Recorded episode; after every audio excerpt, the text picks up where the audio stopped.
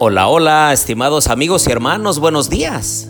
Me da gusto saludarlos en esta mañana de viernes, día de preparación. Como cada semana, les quiero invitar para tener la casa lista, limpia, ordenada, los zapatos lustrados, la ropa planchada, la comida preparada para hoy y para mañana, pero sobre todo nuestro corazón, un corazón dispuesto a escuchar la voz de Dios, un corazón dispuesto a ser dirigidos por el Señor.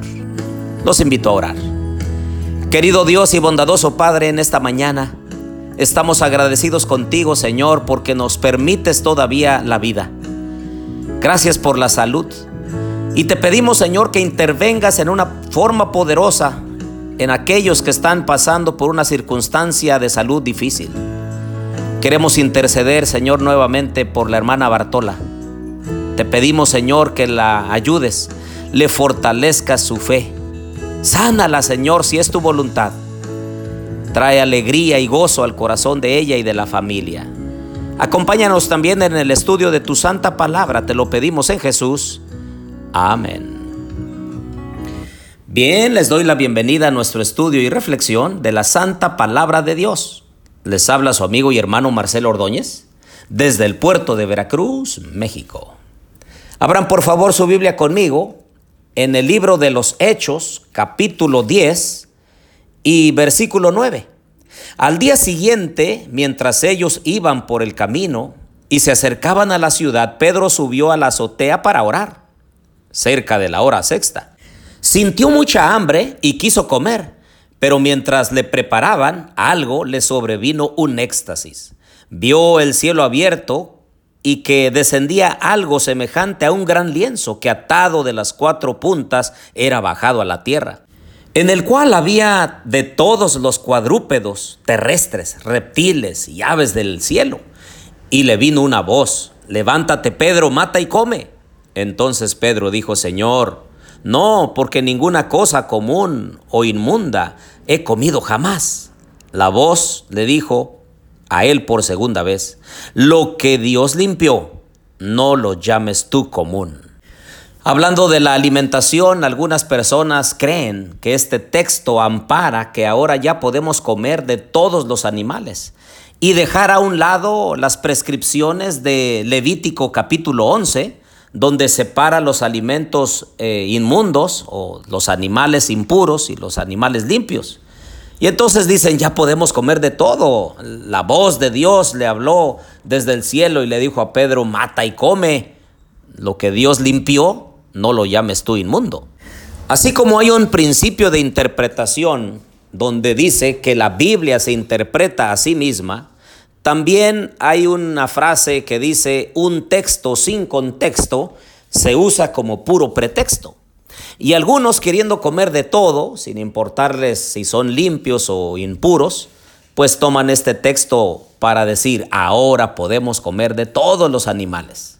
Pero en realidad si vemos los primeros versículos del capítulo 10, dice, había en Cesarea un hombre llamado Cornelio, centurión de la compañía llamada la italiana, piadoso y temeroso de Dios con toda su casa, y que hacía muchas limosnas al pueblo y oraba siempre a Dios. Este vio claramente en una visión cómo a la hora novena del día, que un ángel de Dios entraba donde él estaba y le decía, Cornelio. Él mirándolo fijamente y atemorizado dijo, ¿qué es, Señor? Le dijo, tus oraciones y tus limosnas han subido para memoria delante de Dios. Envía pues ahora hombres a Jope y haz venir a Simón, el que tiene por sobrenombre Pedro. Claramente el Señor estaba interviniendo, porque Cornelio era un soldado romano, era un gentil, no era judío. Los gentiles, para los judíos, eran inmundos, eran impuros, eran personas que no gozaban del favor de Dios. Así que Dios preparó a Pedro para recibir a la comitiva de un soldado romano, un impuro para ellos y preparó el terreno para que él comprendiera que el Señor quería que el Evangelio también se predicara a todos los gentiles. Es así como Pedro comprendió, si ustedes continúan leyendo el capítulo 10, llegamos hasta el versículo 34.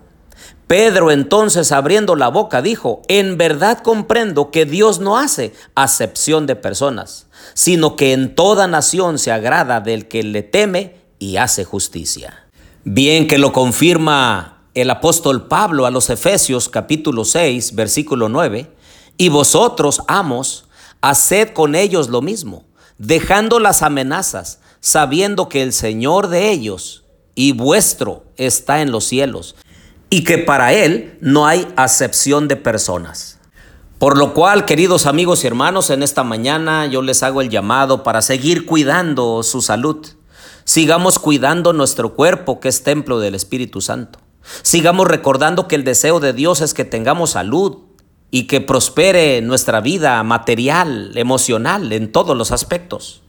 Sigamos nosotros promoviendo en nuestra vida mejores hábitos de vida de manera que podamos honrar y glorificar el nombre de nuestro Dios.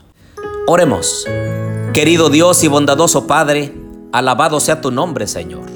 Gracias por tu santa escritura, porque por medio de ella tú nos guías a toda verdad. Ayúdanos, Señor, a implementar nuevos hábitos de vida. Ayúdanos, Señor, a que podamos cuidar nuestro cuerpo y hacer de él un verdadero templo, lugar de adoración para tu glorioso nombre. Bendice a mis amigos y hermanos en este día. Te lo pedimos todo en el nombre de Jesús. Amén.